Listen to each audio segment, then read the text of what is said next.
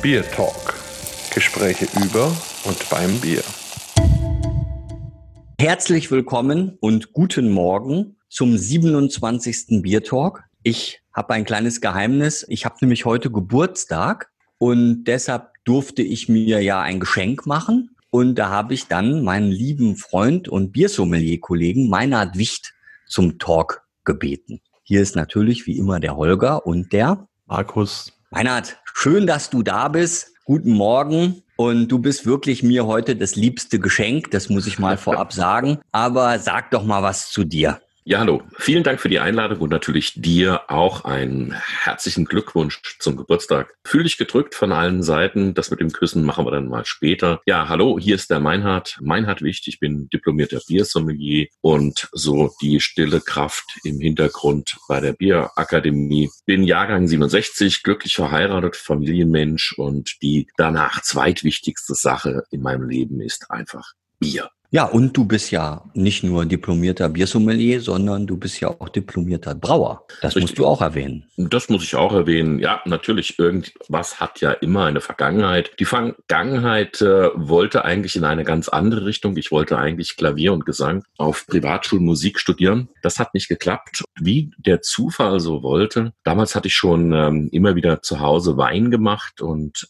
so bin ich dann irgendwie bei der FH Wiesbaden oder damals FH Wiesbaden auf Weinbau und Getränketechnologie gekommen und hatte während dieser Aufnahmezeremonien für Klavier und Gesang schon den Plan B vorbereitet, wenn das nicht klappt. Und bin dann auch kurzerhand da abhandengekommen, bin schließlich nach den Praktikas in Berlin an der TU gelandet und habe dort quasi Brauereitechnologie studiert und dort auch relativ lange ausgehalten. Bin dann von der Technik in den Vertrieb gewechselt und Marketing, habe da diverse Stationen in Deutschland hinter mir und bin seit 2011 dann diplomierter Biersommelier und habe mich 2016 mit allem Mut des Jahrgangs dann selbstständig gemacht und lebe jetzt Bier von vorne nach hinten. Markus, auch an dich einen herzlichen guten Morgen. Wie geht's dir denn heute?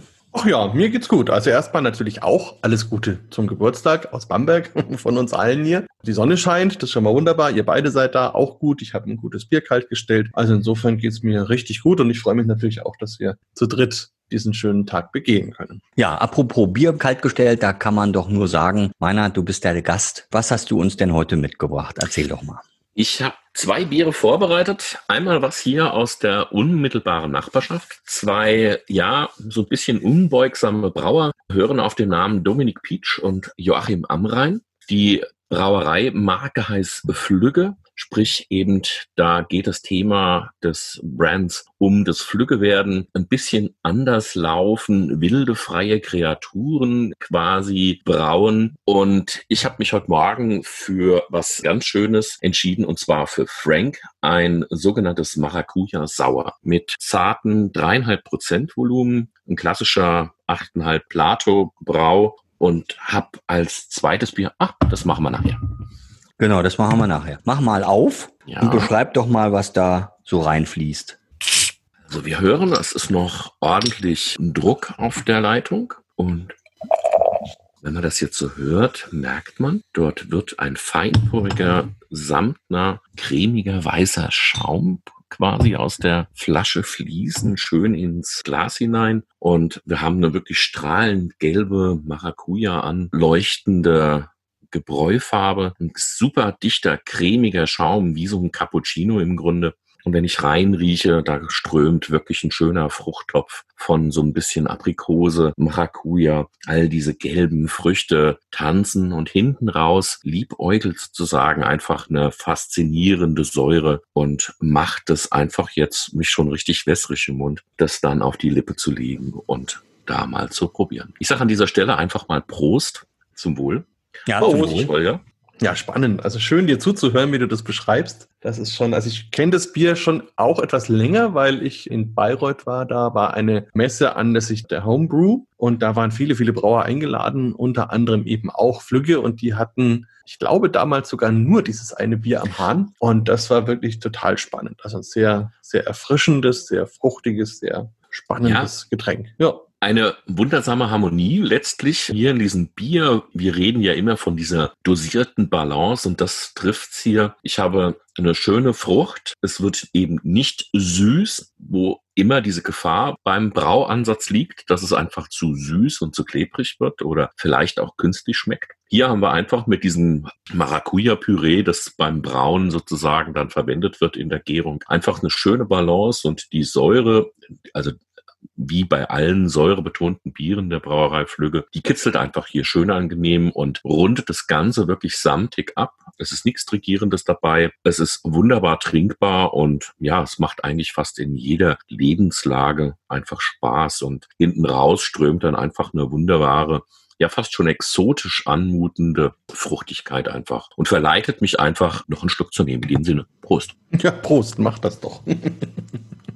Ich bin auch gerade ein bisschen erinnert, wir hatten im letzten Biertalk ja den Christoph Pilatschik zu Gast, der ja in Rödental bei Coburg mittlerweile angekommen ist, aber eigentlich ein Urhesse und der auch noch hessisch babbeln kann, wie er uns gesagt und vorgeführt hat und also aber mittlerweile sehr zufrieden ist in seinem fränkischen Exil. Du bist aber so ein richtiger Ur Hesse, oder? Und bist auch schon ich immer in Rüsselsheim. Naja, also ich kann das auch wirklich wunderbar da hessisch babbeln. Ich kann da so ein bisschen auf Knopfdruck hin und her switchen. Natürlich, ich bekenne mich daher, daher auch natürlich jetzt hier die Geschichte, wir machen halt bei uns in Südhessen viel Äppler, also den klassischen Apfelwein. Daher komme ich mit allen säurebetonten Bieren relativ gut zurecht. Ich finde das total spannend, welche Kreationen da eben mit irgendwelchen wilden Hefen Säure bilden, die man früher eigentlich nie in der Brauerei haben wollte, nach der altdeutschen klassischen Brauerlehre. Um Gottes Willen, ein Brett gehört nicht in die Brauerei, schon gar nicht irgendwo in die Leitungen. Und heute hantieren viele, viele Brauer von Nord nach Süd mit diesen wunderbaren Kreationen und ja, spannende Biere werden auch in der Zukunft, denke ich mir, noch wunderbar da entstehen.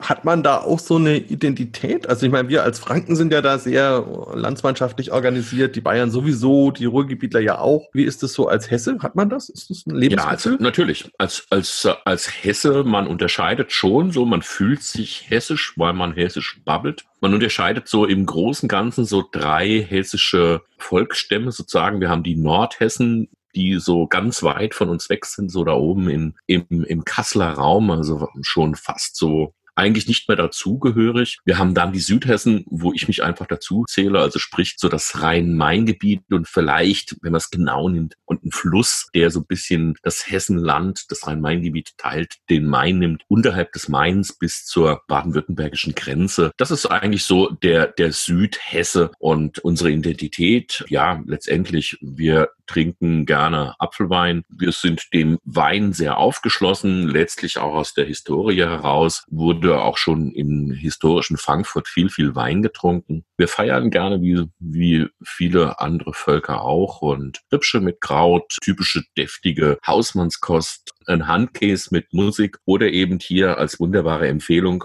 die Musik weggelassen und mit einem Frank einfach mal den Handcase angemacht. Ist eine wahnsinnig schöne Experience und ja, so lässt sich dann einfach leben. Wir gehen raus, wir leben auf unseren Plätzen und genießen sozusagen auch wie bei uns hier den Mainlauf oder verkrümeln uns irgendwo tief in die Wälder und haben Spaß. Also ich muss ja sagen, ich bin auch wahnsinnig gerne zum Beispiel in Frankfurt und habe so den Eindruck, so in dem Städte-Ranking, wo man sagt, Mensch, da fahren wir mal hin und gucken uns die Stadt an und erleben das alles mal, ist Frankfurt, geht es so ein bisschen unter, so gegen Berlin und Hamburg und Köln und München und weiß ich nicht, was man da noch alles nennen darf. Aber ich muss sagen, hier grüne Soße, ne? Das ist ja so ein typisches Frankfurter Gericht und das ist großartig. Also ich freue mich da immer und habe da auch so meine speziellen Läden dann in, in Sachsenhausen, wo ich dann da hingehe und mir das immer bestell. Also ich freue mich da immer wie ein Schneekönig, das zu essen. Also das finde ich großartig.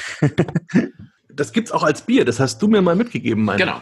Also der Julian Männer hat das zusammen mit den Jungs von Glabs eben entwickelt über lange Testreihen. Es gibt ein sogenanntes grüne Soße Bier. Habe ich heute noch nicht frisch bekommen, deswegen habe ich es auch sein gelassen. Eine wahnsinnig spannende Geschichte, wenn plötzlich dann nach dem Eindruck eines bisschen kräftigeren Hell so diese sieben Kräuter der grünen Soße quasi mit einfließen und dann den Spannungslauf machen. Also in Käseverkostungen oder auch wenn du irgendwas mit Kräutersoße gemacht hast, dann sind das so eine Geschichte, die einfach viel, viel Spaß machen. Ob man vielleicht ein großen Topf davon trinken muss, das muss jeder selbst wissen. Aber so als Ergänzung, als Spielerei ist das ein, ein schönes, schönes Bier, wo ich einfach sage, wow, mal eine wieder schön gewonnene Alternative.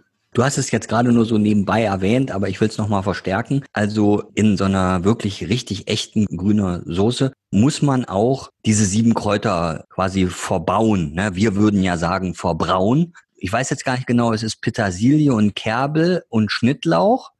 Äh, das weiß ich noch. Äh, Pimpanelle, genau. Und dann ist es Boric oder ich Boric, weiß nicht? Ja, warte, wir müssen, wir müssen einfach mal schauen. Da muss ich ganz ehrlich sagen, da werden natürlich jetzt die Ketzer sagen, okay, das ist kein Hesse, aber da man das bei uns sozusagen als fertiges Paket bekommt, macht man sich nicht so sehr viele Gedanken darüber, was da eigentlich drin ist. Man geht auf den Markt und kauft dann sozusagen die fertige Geschichte und zerhäckselt die dann zu Hause mit dem Wiegemesser sorgsam, dass die ganzen Ingredienzien, die Säfte sozusagen das Ganze nicht bitter machen. Wir haben Kerbel, wir haben Petersilie, wir haben die Pimpernelle, wir haben Sauerampfer, Schnittlauch, Kresse und Boric. Und das kaufst du praktisch als Kräuterpaket. Also kriegst genau, dann so ein, du Bündel. Das, das gibt's mit, das gibt's sozusagen dann irgendwie vor dem, vor dem ersten Mai fängt es schon an. Ich glaube sogar schon Ostern. Und dann kriegst du von den hessischen Grünämtern sozusagen einfach den, die, die so Kräuter anbauen, schon die fertig gepackte Mischung. Und daraus kannst du dann einfach nach Couleur mit Schmand, Sahne und, und so weiter dann deine eigene grüne Soße dazu packen. Hast ein bisschen Öl, hast noch ein bisschen Senf, Salz, Pfeffer. Das Ei gehört auch so mit rein und dann eben den Schmand und die saure Sahne. Ich persönlich mag es ein bisschen fluffiger. Ich nehme gerne Kefir oder einen frischen Joghurt, um das Ganze noch so ein bisschen säuerlich zu halten und noch einen Spritzer Zitrone rein. Macht's dann. Aber das muss jeder so ein bisschen für sich selbst wissen. Eine super gute Ergänzung für Barbecue. Eventuell auch, wenn es sozusagen noch Spargel gibt, statt statt einer zerlassenen Butter oder einer Hollandaise einfach grüne Soße mit dazu und schon ist das Labmal aus Goethes Zeiten dann ein wunderbarer Wegbegleiter. Dann melde ich mich mal an, wenn du wieder in die Richtung hier rollst nach Franken, dann bring doch mal so ein Bündel mit. Das gerne ich aus. Sehr gut. Markus, jetzt kommen wir wieder zurück zum Bier, bevor wir da total absolut. Aber, aber gut, ich bin ja selber schuld. Ich habe es ja, ich habe ja sozusagen mit reingebracht. Aber mir schmeckt es auch so wahnsinnig gut. Also zurück zum Bier. Ich weiß es nicht, aber es könnte ja durchaus sein. Was ist denn bei dir alles verbraut? Also welche Malzsorten, welche Hopfensorten, welche Hefen? Jetzt wird's kompliziert. Steht ja nun nicht wirklich bei jedem Bier drauf, was genau drin ist. Aber ich habe mir schon was überlegt, was auch so eine, eine Brücke bisschen zu Meinhard schlägt. Aber ich mache es vielleicht erstmal auf. So, und dann kommt das natürlich jetzt noch ins Glas. So, wenn ich schon sage, eine Brücke zu Meinhard, also er hat ja ein Bierchen, wo Maracuja drin ist, Passionsfrucht, und das ist in meinem Bier auch drin. Dazu noch ein bisschen Orange, noch ein bisschen Guave und ist ein Bier mit einer ziemlich weiten Reise hinter sich. Und ich habe mir gedacht, nachdem der Meinhard ja eine neue Sache erfunden hat, von der er gleich erzählen wird, da benutzt er dieses Bier nämlich auch, habe ich mir gedacht, dann muss ich es doch gleich hier ein bisschen verkosten. So, Meinhard, jetzt müsstest du eigentlich wissen, um welches Bier es sich handelt, oder? Naja, ich denke mal, es gibt ein Bier auf Hawaii. Richtig, also wir sind auf Hawaii und haben dort von der Kona Brauerei das Hanalei, ein Island IPA, was eben bewusst sehr fruchtig ist, mit Passionsfrucht, mit Orange, mit Guave. Die genauen Hopfensorten und Gerstensorten kann ich dir leider nicht sagen, Holger, aber auf jeden Fall spannend. Erstens, dass es doch Bier auf Hawaii gibt und vor allem dann eben so eins, was wunderbare, ah, fruchtig frische Noten hat. Natürlich kommt die Zitrusfrucht drüber, natürlich kommt die Guave schön, wenn man das dann trinkt. Also eine sehr, sehr schöne Mischung. Es ist als vom Bier her sehr schlank, also damit auch sehr schön trinkbar. Perfekt jetzt auch für die warmen Sommertage, die uns hoffentlich wieder bevorstehen. Und durch diese intensive, fruchtige Note natürlich ganz, ganz spannend und erinnert auch ein bisschen an Hawaii, an Urlaub, an Sommer, an frische Früchte. Und das habe ich mir gedacht, ist bestimmt schön für diesen Geburtstagsmorgen, so ein buntes Bier zu haben. Also fühl dich mal so, Holger, als würde man dir jetzt auch eine Kette um den Hals gehängt haben und dich ein bisschen betanzen. Ja, sehr gut. Also ja, auch die Tänzerin, wenn du die auch noch mitschickst, wunderbar. Pass auf, ich habe jetzt zwei Themen, die müssen wir so hintereinander wegmachen. Erstens habe ich mal gehört, es wird gar nicht auf Hawaii gebraut. Stimmt es oder stimmt es nicht? Kona hat zwei Braustätten, eine quasi auf Hawaii und die andere irgendwie im Norden von Amerika, um diesen wirklichen Nachfragedruck, glaube ich, auch begegnen zu können. Ja, irgendwo bei San Francisco muss das sein, soweit ich genau. weiß. Mhm. Ja. Zweites Thema, das ist jetzt ein bisschen größeres Thema, aber Markus ist jetzt wieder mal selber schuld. Also der hat ja gerade gesagt, wenn er also ihr könnt ja zurückspulen und euch das nochmal anhören. Er hat ja gerade gesagt, also welche Gerstensorten da jetzt drin sind, das kann ich dir nicht sagen. Ne? Und danach hatte ich ja gar nicht gefragt, sondern ich hatte ja gefragt, welche Malzsorten sind da drin. Ne? Und jetzt muss man dann natürlich auch nochmal beschreiben, was eigentlich der Unterschied. Warum geht eigentlich das mit der Gerste gar nicht? Und warum muss man das vermelzen? Und weil du das jetzt schon so schön angesprochen hast, Markus, kannst du es ja mal erklären. Uiuiui, na gut, aber wir sind jetzt aber noch nicht in unserem Online-Biersommelier-Kurs, der auch demnächst startet. Aber mal ganz kurz erklärt ist es eben so, dass das Getreide an und für sich, also das Gerstenkorn, ganz viel Stärke in sich trägt. Das ist einfach die Energiepackung, die das Getreide mitbekommt, damit es eben auf seinem Weg zum Korn und später eben auch zum Halm alles dabei hat. Aber das kann die Hefe nicht fressen. Die möchte gerne Zucker fressen. Und damit aus der Stärke Zucker wird, braucht es einen Prozess. In der Natur ist es der Prozess, wo einfach das Korn sagt, okay, ich darf jetzt wachsen, wo die Enzyme Enzyme aktiviert werden, die Stärke abgebaut wird und daraus dann ein Blatt und eine Wurzel und alles wird, damit das Ganze später eine Pflanze ist. Und in der Melzerei verursacht man im Grunde denselben Prozess, aber dann stoppt man das Wachstum, damit man dann eben viel Zucker hat, mit dem dann später die Hefe auch richtig schön arbeiten kann. Also das ist so im ganz komprimiert die Geschichte. Wer das genauer will, muss einfach bei uns mal ein Bierseminar besuchen oder so. Da schauen wir uns das natürlich genau an. Genau. Aber in jedem Fall, es lohnt sich sehr, immer genau beim Biertalk zuzuhören. So. Jetzt habt ihr ja alle ein Bierchen und ich noch nicht als Geburtstagskind. Und deshalb mache ich jetzt auch mal meins auf. Also jetzt war ich ja gestern in Südtirol und Südtirol hat ja quasi fast eine Monopolbrauerei. Das ist die Brauerei Forst bei Meran. Und die haben ein neues Produkt. Das ist ein alkoholfreies mit 0,0 Prozent Alkohol. Kennt es jemand schon von euch? Nein, leider nicht. Nein, habe ich auch noch nicht probiert. Ich war jetzt da, also gestern auf der Freiheitsstraße im Meran, das ist direkt im Zentrum. Da gibt's so einen Brauereiausschank und eine schöne Gastronomie. Da war ich also Mittagessen und musste ja dann auch noch wieder zurück nach München und habe mir gedacht, komm, das ist ja genau das Richtige, so ein Forst 0,0. Dann habe ich also das bestellt und also wie immer da perfekt serviert, perfekt temperiert und auch perfektes Glas dazu. Naja, und dann habe ich mich einfach so ein bisschen beschäftigt und habe auch ein bisschen nachgefragt und dann wurde mir berichtet, also ist wirklich ganz neu, gibt's eigentlich erst seit Ende März, kommt gut an, liegt voll im Trend und das Thema alkoholfrei haben wir auch schon so oft besprochen, ist sicher ein Thema, was viel Beachtung findet und auch noch finden wird. Jetzt bin ich dann noch tiefer eingestiegen, weil mir das ganz gut geschmeckt hat. Also ich habe dann einfach gedacht, Mensch, also das ist wirklich eigentlich das erste 0,0 alkoholfrei, was so einen schönen bierigen Charakter hat. Also man hat wirklich ein schönes Bier im Glas gehabt und dann auch im Mund. Wenn man jetzt aber auf die Zutaten geht, dann wird man gewahr, dass eben da natürliches, bieriges Aroma drin steckt. Und dazu wollte ich doch mal mit euch sprechen. Und wenn man da so drüber, drüber nachdenkt, dann muss man einfach schauen, das Thema Aromen im Bier kennen wir ja. Wir nennen es dann Biermischgetränke. Ja, also da kommt dann, sag ich mal, ein Zitrusaroma rein und macht dann eben ein schönes Radler und so. Und diese Biere sind ja auch sehr stark im Wachstum gewesen oder sind immer noch im Wachstum, aber sag ich mal so, ja, ab 2013 würde ich jetzt behaupten, sind die stark im Kommen gewesen. Also was auch immer man sich da vorstellen kann. Ihr kennt alle diese Biere. Der Löwenanteil sind fruchtige Geschmacksrichtungen, wo eben dann auch diese Aromen drin sind. Und mittlerweile gibt's ja dann auch eine Nachfrage an Kräutern und Blüten und Gewürzaromen,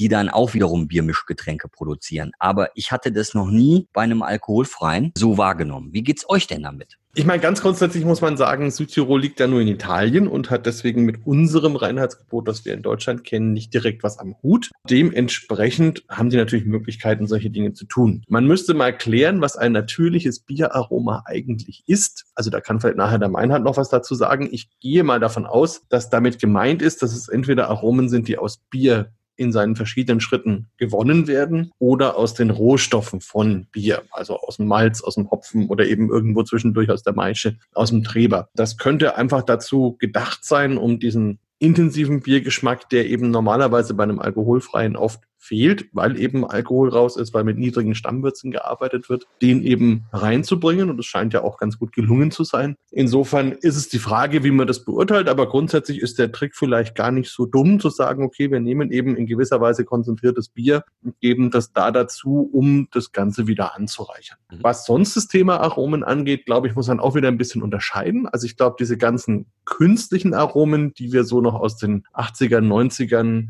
kennen, die sind mittlerweile aus den meisten Biermischgetränken raus. Was so diese ganz großen Zuwächse hatte, das waren vor allem die Naturradler. Also die erste Brauerei, die damit ja so richtig auf den Markt gekommen ist, war die Kulmbacher Brauerei. Da haben sie dieses Naturradler auch aus den Händen gerissen ab dem ersten Verkaufstag und viele andere sind da auf den Zug aufgesprungen. Also Naturradler heißt eben, natürliche Aromen heißt bei weitem nicht so viel Zucker wie früher, heißt auch in der Regel naturtrüb und das waren einfach Punkte, wo die Leute wirklich drauf angesprungen sind, das bis heute auch noch tun. Insofern, also ich würde mich selber mal interessieren, muss man mal vielleicht bei First selber nachfragen oder mal, mal hinfahren oder so, wie auch immer, wie die das genau machen. Aber wenn es so ist, wie ich es vermute, dass die praktisch sagen, okay, wir haben ein relativ leeres, alkoholfreies Bier, was halt einfach bei vielen so ist und geben dem so eine Art Bieraroma-Konzentrat dazu, um das zu ersetzen, muss ich sagen, wenn das auch noch gut schmeckt, Chapeau, ist es mit Sicherheit eine gute Idee. Ja, also ich denke auch, dass das so in die Richtung läuft. Ich kann nur Holger einfach bitten, das mal als Hausaufgabe mitzunehmen und doch einfach mal Forst anzutickern.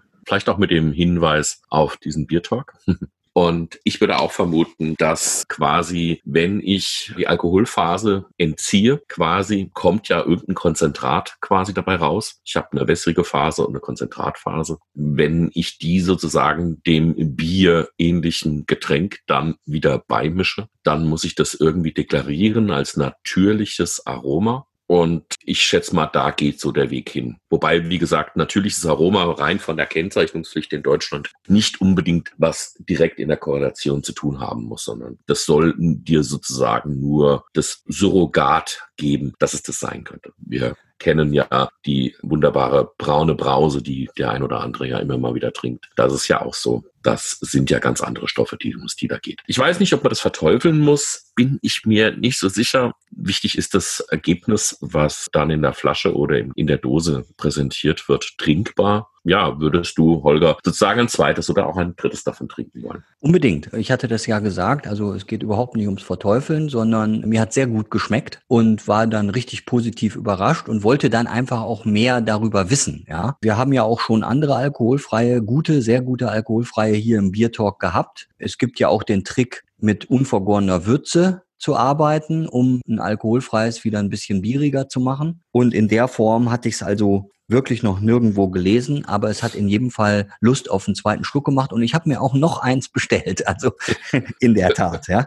Ich hatte mir Schlutzkrapfen bestellt, da war dann das erste Bier war relativ schnell weg, weil ich einfach Durst hatte, es waren 28 Grad in Meran und das zweite lief dann wie von selbst auch hinterher. Aber ich nehme die Hausaufgabe gerne an und werde das mal recherchieren und zur Verfügung stellen. So, Meinhard, jetzt kommen wir wieder zu dir. Du hast ja noch ein Bier mitgebracht, das hast du schon angekündigt. Interessanterweise ist noch ein Fass Kona Brew Hanalei übrig, das ich heute sozusagen dann am Freitag auch als erstes Bier mit auf diese Tour nehmen werde. Ja, was hat mit dieser Tour auf sich? Relativ einfach. Zurzeit ist es als Biersommelier relativ schwierig, seinen Lebensunterhalt zu bestreiten. Sämtliche Veranstaltungen eigeninitiiert oder auch fremd. Also mich trifft man auch hin und wieder im Naiv in Frankfurt in der Fahrgasse als durch den Abend führenden Biersommelier bei Sascha und Christian an. Und auch dort sind die ganzen Tastings nur noch digital und eher nicht existent, so dass man irgendwann mal auf die Idee kommt, man muss raus, man muss vielleicht auch wieder ein bisschen was für die eigene Kasse tun. Und so bin ich auf eine herzliche Idee oder beziehungsweise Idee aufgegriffen gekommen, dass ich gesagt habe, okay, wenn die Leute nicht zu mir kommen, dann komme ich als Biersommelier zu dir nach Haus. Ich habe mir ein Cargo-Bike gemietet und fahre dann freitags und samstags hier durch Rüsselsheim und biete auf zwei verschiedenen Touren sozusagen ein spezielleres Fassbier an. Du kannst dich über WhatsApp sozusagen bei mir melden. Hallo, stoppe an der Hausnummer in der Straße so und so. Und wenn du dann kurz vor der Tour deine Hausnummer mit einem grünen Seidel siehst, weißt du, ich habe dich registriert und ich komme dann im Fluss sozusagen bei dir vorbei, klingele alles unter hygienischen Gesichtspunkten mit dem Distancing. Und du gibst mir dann ein frisches Glas von dir und du kriegst dann das Gebräu, was ich gerade zurzeit im Anstich habe, reingezapft. Dann kannst du dich freuen, mit einem frisch gezapften Bier von der Haustür bei dir in den Garten gehen und weiter den Tag fließen lassen. Ja, coole Idee. Also gab ganz tolle Bilder, die man auch anschauen konnte schon auf Facebook und es gab auch Zeitungsartikel, die schon geschrieben worden sind und du hast ja eben auch gerade dieses Hawaii-Ding so ein bisschen als Aufhänger genommen und bist auch entsprechend angezogen gewesen. Also das finde ich wirklich eine ganz großartige Sache, weil es den Leuten einerseits wirklich im wahrsten Sinne des Wortes auch Farbe ins Leben bringt, eben besondere Biere, besondere Aromen und du bringst ja nicht nur das Bier, du redest ja auch ein bisschen drüber. Genau. Und das ist ja einfach so ein, so ein, so ein Punkt, ja, also der, der Biersommelier, also der nach Hause kommt, ist ja, ist ja fast ein bisschen so wie der Weihnachtsmann, der durch den Kamin hüpft. Genau.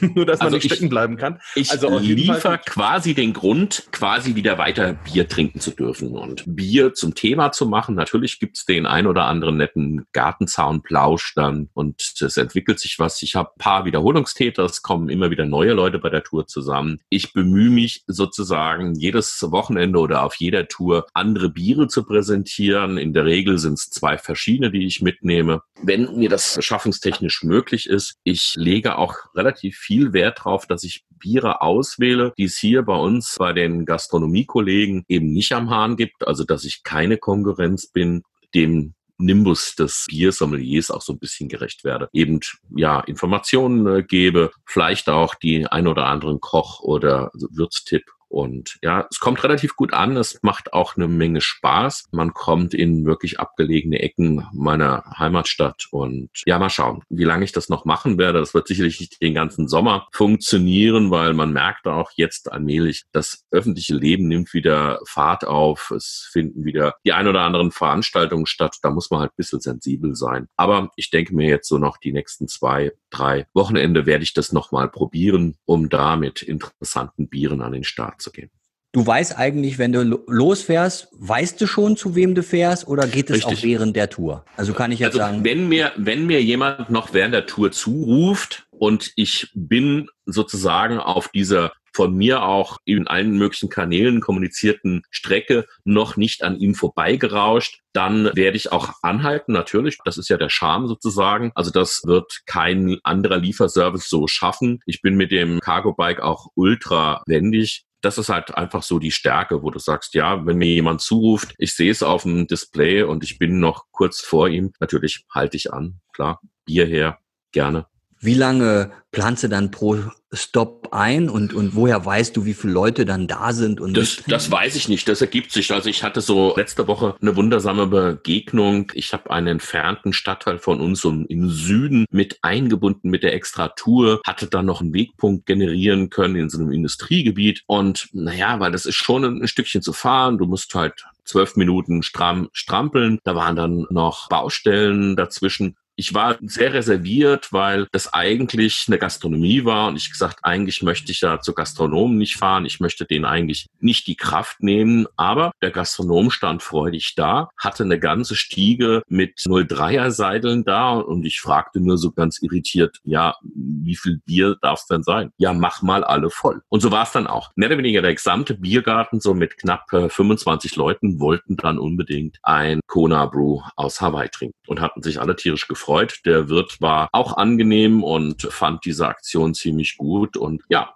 spannend einfach so, was dann passiert. Also das ganze System hat eine schöne Eigendynamik. Ich weiß im Grunde nicht, auf was ich mich einlasse. Heute Abend gibt's auch in der westlichen Ausrichtung einen Stopp. Da sind 22 Personen avisiert. Naja, wenn es 30 sind, sind es 30 und wenn es nur 12 sind, sind es nur 12. Diese Freiheit nehme ich mir einfach und das kriegen wir dann mit dem Spaß quasi realisiert. Aber auf jeden Fall eine coole Sache. Also muss man wirklich sagen und scheint ja auch eben angenommen zu werden. Und ich finde die Idee auch schön. Also zu sagen, man hat da eine richtige gute Zapfanlage und kann einfach schönes, frisches Bier den Leuten bringen und noch dazu eins, was sie eben so normalerweise nie kriegen. Genau. Mit Erklärung, mit Spaß. Sicherlich eine ganz, ganz klasse Sache. Und Ja, vielleicht kannst du irgendwann noch upgraden auf dem Elektrorad oder so. Dann musst du nicht mehr ganz so Nein, viel strampeln.